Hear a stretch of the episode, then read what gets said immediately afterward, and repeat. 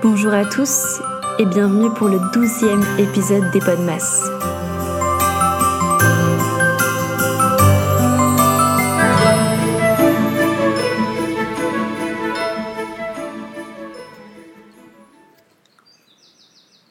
Bonjour, bonjour tout le monde, j'espère que vous allez bien. On se retrouve pour le douzième épisode des Podmas, et pas des moindres, car c'est un épisode assez important mine de rien dont on ne parle jamais. Chacun fait sa petite sauce dans son coin, essaie de mettre les bons ingrédients pour obtenir une recette qui te permet d'être accepté dans une école. Aujourd'hui, on parle de comment construire un bon dossier. Un bon dossier de candidature, histoire de donner envie à la personne qui va te recruter, euh, de convaincre la personne en face, tout simplement. Tout d'abord, je pense premièrement que ton dossier doit être construit de la manière la plus sincère possible. Je n'ai pas mis mon téléphone en mode ne pas déranger. Les fans, laissez-moi tranquille. Euh, donc voilà, j'insiste sur le fait que quand tu construis un dossier, essaie de le faire pour une école qui te tient à cœur, une école dans laquelle tu as envie euh, de faire partie tout simplement. C'est vrai aussi que tu peux, ça peut t'arriver de construire un dossier, de candidater pour quelque chose et au final te retrouver dedans et te rendre compte que ça ne te plaît pas. C'est possible. Mais quand tu construis un dossier, euh, déjà ne le fais pas que pour une seule école parce qu'on sait maintenant que euh, par les temps qui courent, c'est un peu compliqué d'être accepté du premier coup dans, une, dans une filière. Donc, vaut mieux assurer tes arrières et postuler dans plusieurs, euh, dans un plan A, un plan B, voire un plan C et à la limite un plan D. Mais essaie de le faire dans des écoles qui te, qui attirent ton attention, dans lesquelles tu penses bien te sentir, avec des, euh, sans, sans aucune certitude, hein, parce que tu t'en seras certain quand tu seras dans cette école. Mais essaie au moins de construire un dossier dans une école qui euh, qui te stimule, que, que, tu penses te stimuler, parce que si tu le fais dans des écoles qui pour toi ne vont juste pas le faire, euh, tu vas pas construire ton dossier de la manière la plus euh, la plus enthousiaste euh, d'une manière enthousiaste, quoi, tout simplement. voilà. C'est mon premier conseil, mais euh, je dirais à la fois le plus important, mais aussi euh, le plus euh, logique, entre guillemets. Il vaut mieux que ce soit fait dans, ces, dans, cette. comment dire Puis je, ne trouve pas mes mots aujourd'hui. Il vaut mieux que ce soit fait dans cette démarche plutôt que ce soit fait dans une démarche où bah tu t'en fiches et, tu construis ton dossier un peu partout histoire d'être pris quelque part quoi. Et c'est vraiment de chercher par toi-même où est-ce que tu pourrais euh, bien te sentir euh, à travers euh, toutes ces démarches personnelles, ce processus de recherche d'orientation, comme on en a déjà parlé dans les épisodes précédents, dans les hotlines de l'orientation. D'ailleurs, dans l'épisode d'hier, j'y réponds, j'y réponds pleinement. Donc voilà, pour, euh, pour le premier conseil. Donc, normalement, tu n'es pas sans savoir qu'un dossier euh, constitue un peu ton, ton CV en, en grosses guillemets, ton identité euh, de toutes tes expériences, quelles qu'en soient les expériences, pour un peu donner une idée à la personne qui va lire ce dossier de qui tu es et surtout tes motivations.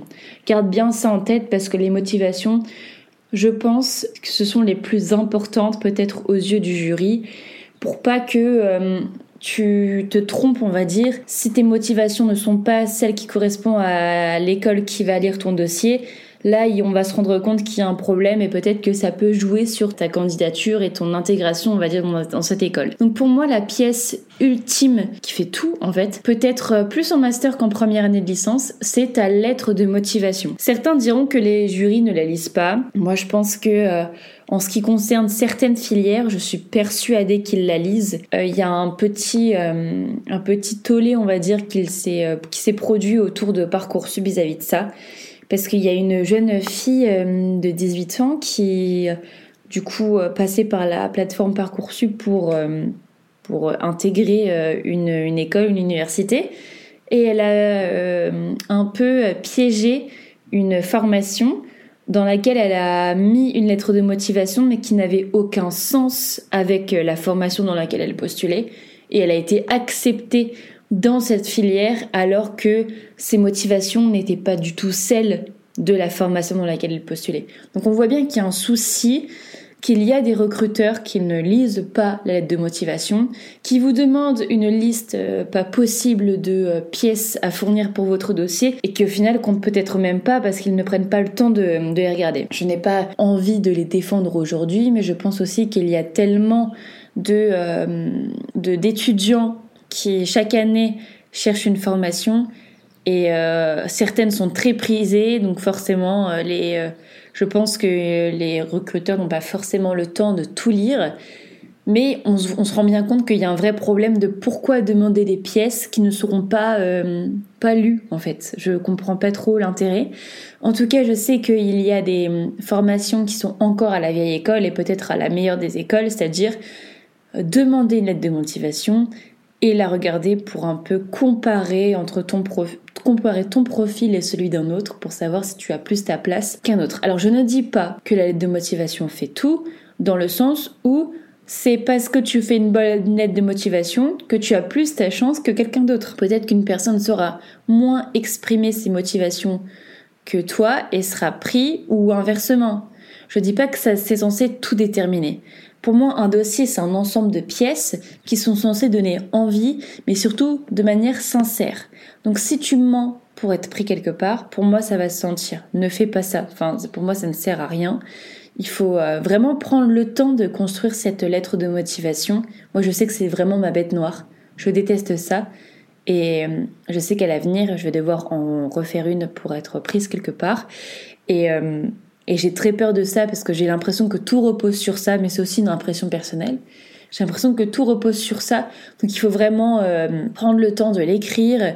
Et pour moi, mettre en avant euh, de manière synthétique tes atouts, euh, ce que tu peux apporter à la formation, c'est hyper important écrire ce que toi tu peux apporter à l'information et évidemment d'écrire ce que la formation pourrait t'apporter pour un peu euh, montrer euh, la valeur ajoutée de, de, ta présence dans cette école pour, euh, pour être plus qualifié, etc., plus compétent. Donc la lettre de motivation, pour moi il est important que tu essayes de te, de te faire conseiller par des professeurs, des proches, tes parents, des personnes qui sont dans ton entourage plutôt bons en orthographe, euh, bons en, écriture tout simplement, pour euh, essayer de, comment dire de recueillir plusieurs avis pour voir si euh, les attentes que tu as sont bien présentes dans cette lettre qui pour moi est quand même importante. Pas trop de pression non plus mais un petit peu quand même. Après, je serais ravie de recevoir une personne qui euh,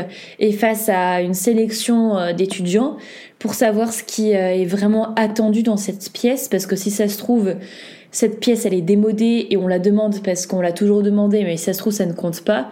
Franchement, j'en suis pas certaine parce que c'est vraiment la pièce avec ton CV qui est vraiment, c'est vraiment pour moi les deux pièces les plus importantes.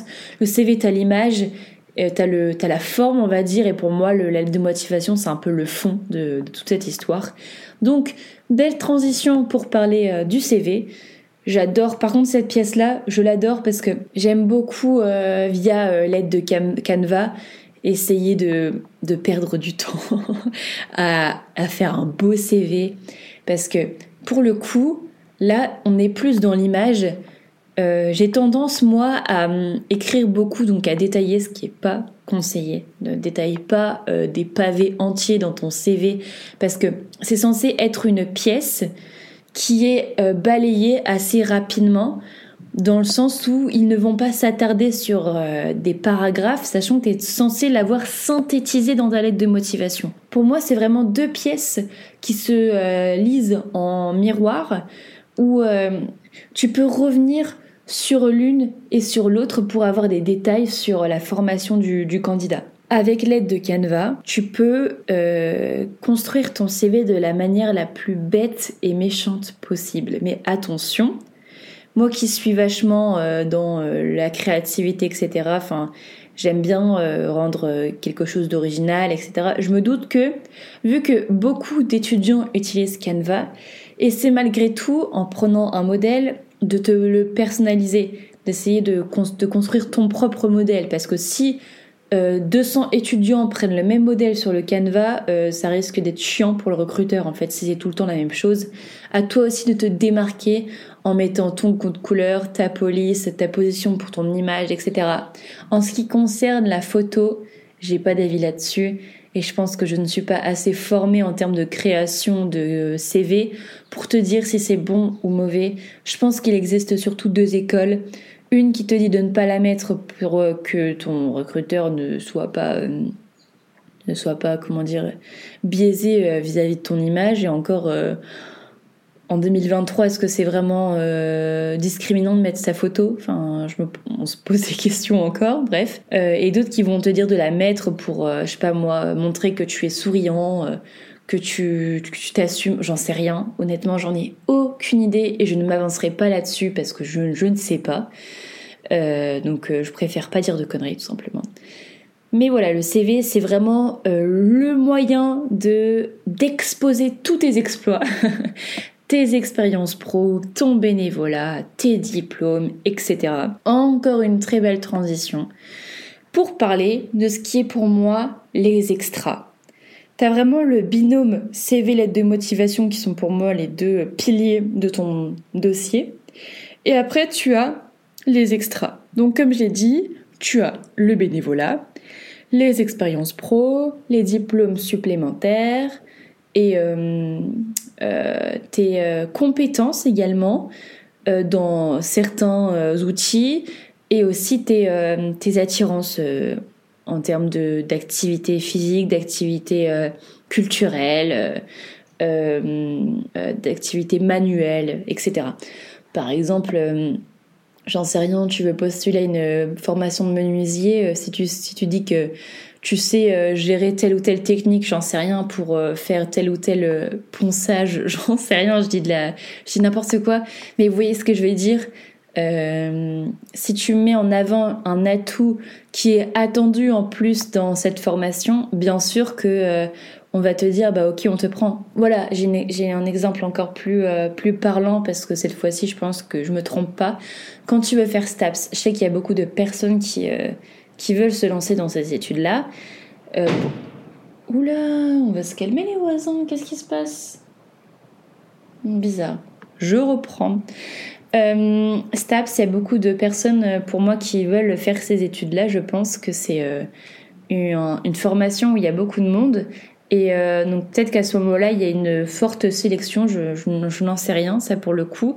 Je connais pas le nombre exact. Mais si tu veux faire STAPS, évidemment que tu vas peut-être mettre en avant le fait que tu maîtrises plusieurs sports, que euh, tu les maîtrises depuis hyper longtemps. Alors je suis pas en train de dire que si tu maîtrises pas de sport, tu peux tu peux pas réussir STAPS. Hein. Mais ce que je veux dire, c'est que si tu mets en avant des compétences qui sont euh, attendues en fin de formation dans laquelle tu postules, euh, évidemment que je pense que ça pourrait faire la différence. Tu vois, ça reste même de l'ordre du logique. Alors pourquoi des extras? Parce que on te dit pas clairement dans une formation euh, il faut que tu aies fait du bénévolat, il faut que tu aies eu des expériences professionnelles, etc. Mais d'un point de vue du bon sens, évidemment que ça fera la différence entre quelqu'un qui a rien autour du bac et une personne qui a euh, fait d'autres choses. Attention, je me doute aussi que quand tu sors du bac, t'as pas non plus euh, énormément d'expérience professionnelle. Donc je pense que c'est aussi l'endroit où de ta vie où tu peux le plus te faire un peu comparer parce que pour le peu qu'il y ait une personne qui se soit investie dans dans son lycée euh, ou euh, dans une activité extrascolaire, peut-être que là ça pourrait faire la différence parce que à cet âge-là, c'est vrai qu'on s'y intéresse pas trop et pourtant, euh, même en termes de d'expérience personnelle, c'est hyper hyper enrichissant. Je vais pas vous détailler euh, mon expérience dans le bénévolat parce que ça, ce sera dédié un épisode seul parce que j'ai énormément de choses à dire là-dessus. Mais en tout cas, ce que je peux vous dire, c'est que en intégrant une, association, j'ai euh, énormément évolué sur différents points et, et je sais que ça m'a aidé, comme tout comme le service civique euh, par exemple, à avancer sur certains points dans ma vie et de ce fait à prétendre à plus de, compétences et euh, d'atouts auprès d'une formation.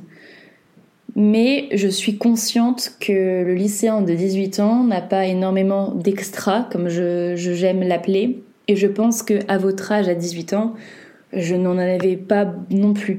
J'avais, en ce qui concerne euh, les diplômes supplémentaires, j'avais ben, mon permis, je venais de l'obtenir à mes 18 ans parce que j'ai eu la chance de faire conduite accompagnée et j'ai aussi eu mon BAFA. Et encore, j'étais en cours de validation du diplôme parce que il me semble que j'avais fait, euh, dans les trois parties, j'avais uniquement fait le, la première partie théorique et la deuxième partie pratique. Il me restait l'approfondissement. Mais je pouvais montrer aux recruteurs que sur les, euh, l'étape, euh, sur les trois étapes, j'en avais déjà fait fait deux.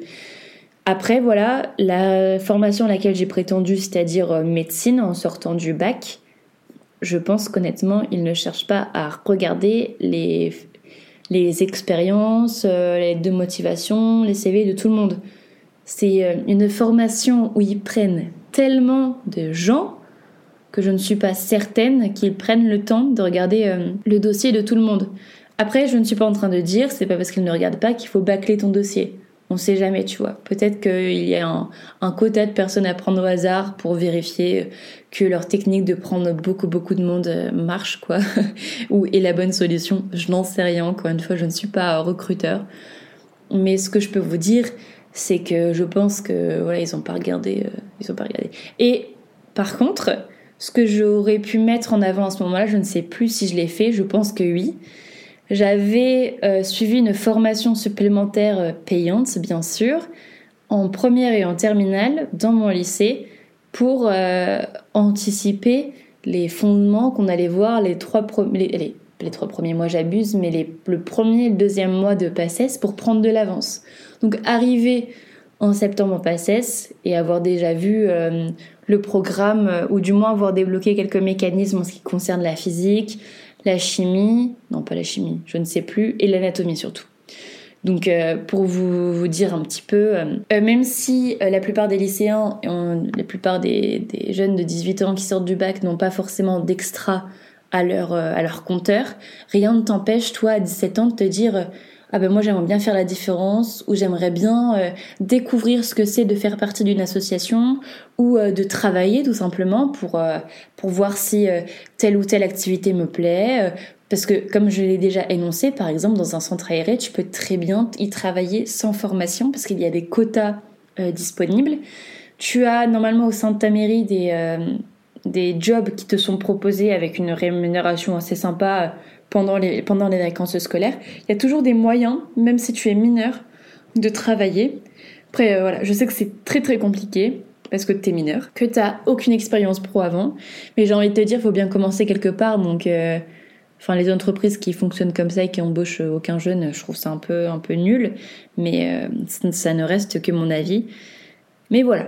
En tout cas, sache que en, en, grandissant, par exemple en, en avançant dans les années d'études, pardon. Pour la psycho, pour ma part, le master, mon dossier n'a pas fonctionné, tout simplement parce que je n'ai pas eu les notes, je pense, suffisantes au niveau de, des personnes qui candidaté comme moi. Ça, j'y reviendrai après. Je sais que pour intégrer le master MEF, même si à nouveau c'est une, une filière où euh, ils prennent comme on dit, assez facilement, mais je je dénigre pas ma formation et je ne dénigre pas non plus la, ma place au sein de ce master. Je pense que je la mérite. Euh, voilà, faut, faut aussi, euh, faut aussi se mettre en avant un, minimum. Faut aussi savoir le faire. Mais je sais que toutes mes expériences antérieures ont aussi servi à convaincre la personne qui m'a sélectionnée, parce que j'ai énormément d'expérience dans le domaine des enfants, que ce soit avec le BAFA, avec le bénévolat, avec les expériences pro. Donc je sais que je peux prétendre à... Et avec mon diplôme aussi, mon diplôme de BAFA, ce n'est pas rien, je, souhaite vraiment le mettre en avant. Et je sais que ça a dû contribuer à, à ma sélection dans, dans, ce master et j'en suis pas peu fière. Je sais que j'ai, euh, euh, comment dire, embelli mes expériences professionnelles et euh, tout le côté en dehors du temps scolaire pour pouvoir prétendre également à ce genre de, à ce genre de formation. Et je sais également que mon podcast fera sûrement la différence à l'avenir euh, si je veux postuler quelque part, parce que mine de rien, euh, sortir un épisode tous les, toutes les semaines, c'est pas rien. Hein. enfin, Si je peux euh, parler du point limite, peut-être celui qui est le plus, plus, plus important, c'est évidemment tes notes. Voilà. Quand tu sors du bac, ça va être la troisième euh, pièce extrêmement importante que tu vas montrer à tes recruteurs. Peut-être même qu'on peut la mettre au même niveau que la lettre de motivation et le CV. Et je ne peux pas te dire le contraire parce que j'en suis la preuve. Si j'avais eu 16 de moyenne dans mon, au cours de mes trois années de licence, j'aurais été prise en master de psycho. Mais ce n'était pas le cas.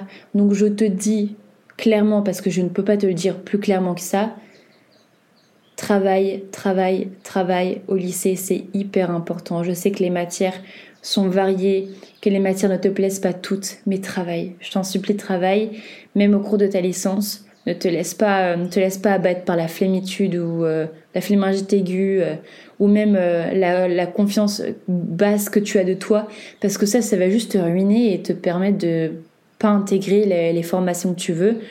J'ai énormément de regrets là-dessus. Maintenant, je peux pas changer le passé. Pour moi, j'ai donné ce que j'avais à donner. J'aurais peut-être pu donner plus, j'en sais rien. Maintenant, ça sert à rien de d'y repenser et de retourner le problème dans tous les sens, c'est foutu. Mais pour toi, c'est peut-être pas foutu, donc bats-toi. Vraiment, bats-toi. Vraiment, je peux pas te le dire autrement. Tes relevés de notes, ça va, être une pièce qui est demandée et que tu vas devoir fournir. Donc c'est aussi le CV, on va dire, de ta persévérance et du travail que tu as donné au cours de, tes années euh, de, et au cours de tes années d'études, même si les notes pour moi ça ne reflète pas tout. Je sais que je pense que j'aurais pu faire euh, une bonne psychologue, je l'assume euh, pleinement parce que je, crois profondément en, ça, mais malheureusement, voilà, ça fait pas tout. On a regardé mes notes, elles n'étaient pas à la hauteur. C'est comme ça. En tout cas, si je peux servir de preuve et de motivation aux personnes qui ont baissé les bras ou qui euh, donnent le minimum, battez-vous. Clairement, battez-vous. Ensuite, j'ai euh, quelques petits exemples pour terminer cet épisode qui pourraient vraiment, pourquoi pas, faire la différence pour votre dossier. On a la lettre de recommandation, premièrement.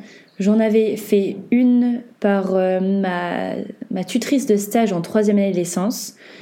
Euh, je sais que ça a pu contribuer aussi à, à la lecture de mon dossier, à la bonne lecture de mon dossier. En oubliant mes notes, mon dossier pour moi était vraiment parfait. Et j'avais également une promesse de stage d'une structure. Le fait de pouvoir étayer ton dossier de plein de pièces euh, pas superflues, mais qui ne sont pas demandées, en fait des, des pièces qui ne sont pas euh, nécessaires à la, à la lecture de ton dossier, tu as, le relevé de notes, euh, tu as le CV, la lettre de motivation, les pièces qui justifient tes expériences pro, etc. Par exemple, moi, pour le bénévolat, euh, pour pas euh, mentir, j'avais une attestation de bénévolat par mon association. Donc toutes ces pièces qui attestent que ce que tu dis est vrai.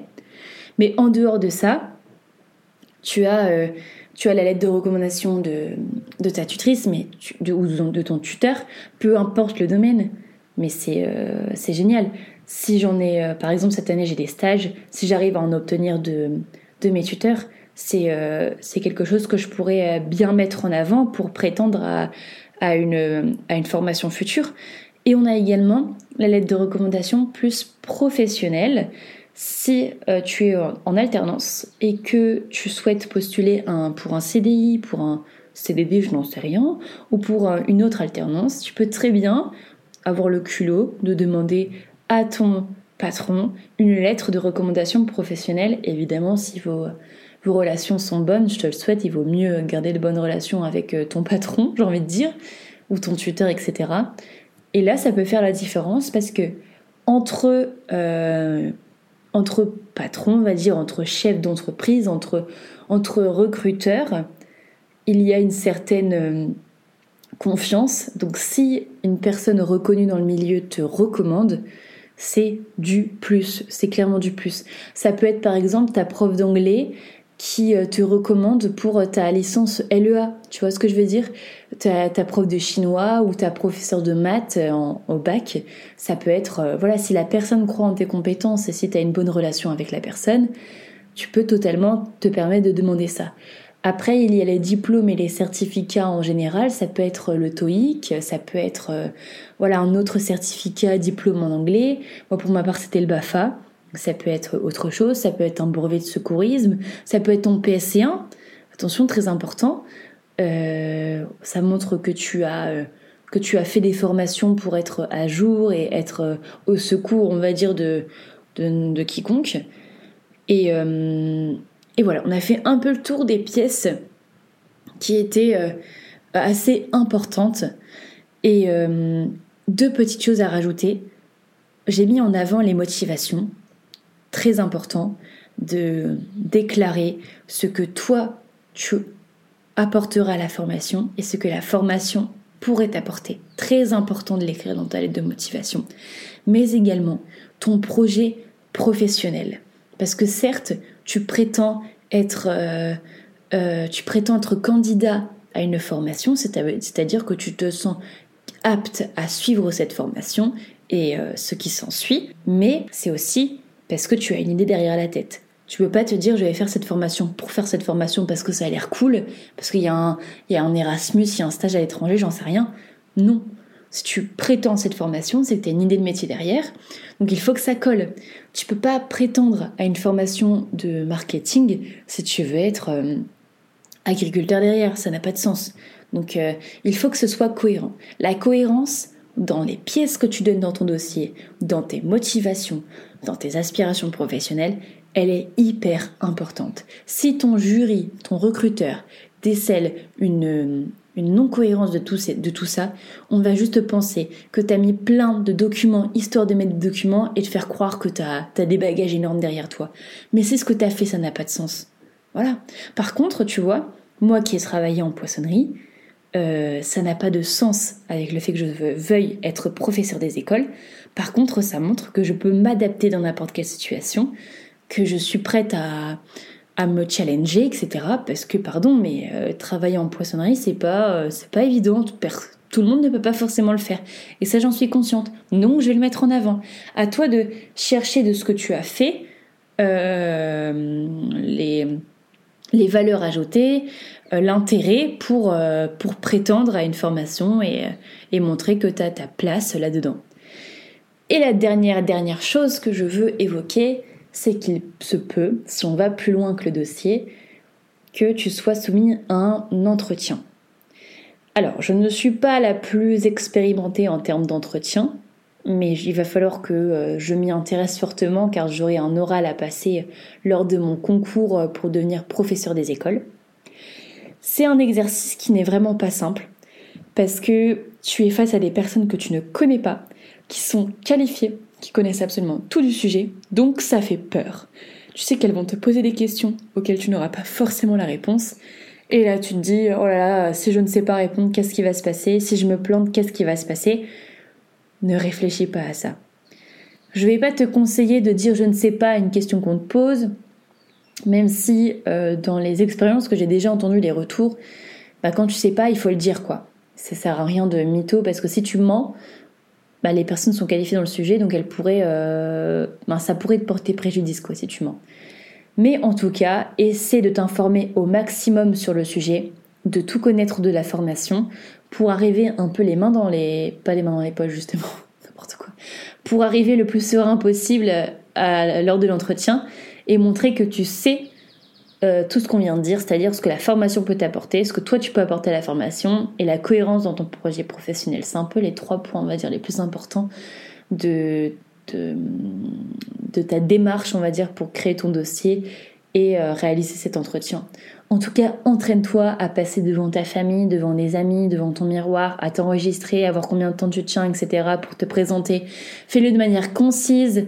Essaie de, de travailler sur, sur cet entretien parce que c'est une, une étape qui est aussi importante et décisive. Et surtout, c'est une porte ouverte qui te permet de montrer qui tu es vraiment au-delà des papiers, de la tonne de papier, du dossier que tu fournis au recruteur.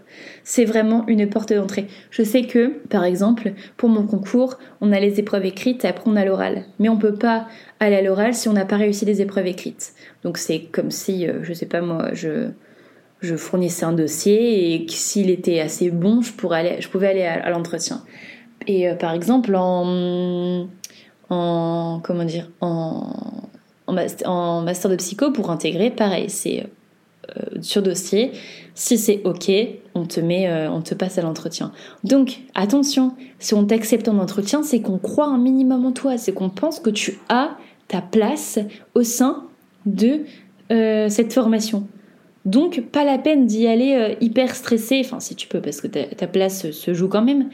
Mais attention, vas-y, pas trop impressionné non plus, parce que les, personnes en face de toi pensent que tu es, tu peux être une personne euh, capable d'intégrer de, la formation. Donc, j'ai qu'une chose à dire, donne tout, clairement donne tout, parce que peu importe qui tu es, tu es capable d'intégrer euh, cette école dont, tu, dont, dont tu aspires. Tu, tu es capable, mais toutes les chances de ton côté, surtout au niveau des notes, ne te plante pas comme moi, s'il te plaît. Donne tout, parce que après, il n'y a pas de retour en arrière pour certaines formations. Il n'y a pas de redoublement possible, il n'y a pas de, dans mon cas, il n'y a pas de, de solution possible à moins de réessayer dans quelques années avec toute l'expérience professionnelle que j'aurai, peut-être que, j'en sais rien. Et euh, voilà, c'est. J'ai déjà. J'aurai 7 ans d'études à mon compteur quand j'aurai terminé mes, mes études. Pas sûr de, de, reprendre encore deux ans de master de psycho et encore faudrait-il qu'on m'accepte. Donc, comme quoi, tu vois, dans mon cas par exemple, il n'y a pas vraiment de retour en arrière. Donc donne tout. Donne tout parce que ce que tu es en train de faire maintenant, c'est hyper décisif pour, pour la suite. Moi, en tout cas, je crois en toi. J'espère que mes conseils t'auront aidé, que tu pourras intégrer l'école, la formation de tes rêves et que tu réussiras là-dedans.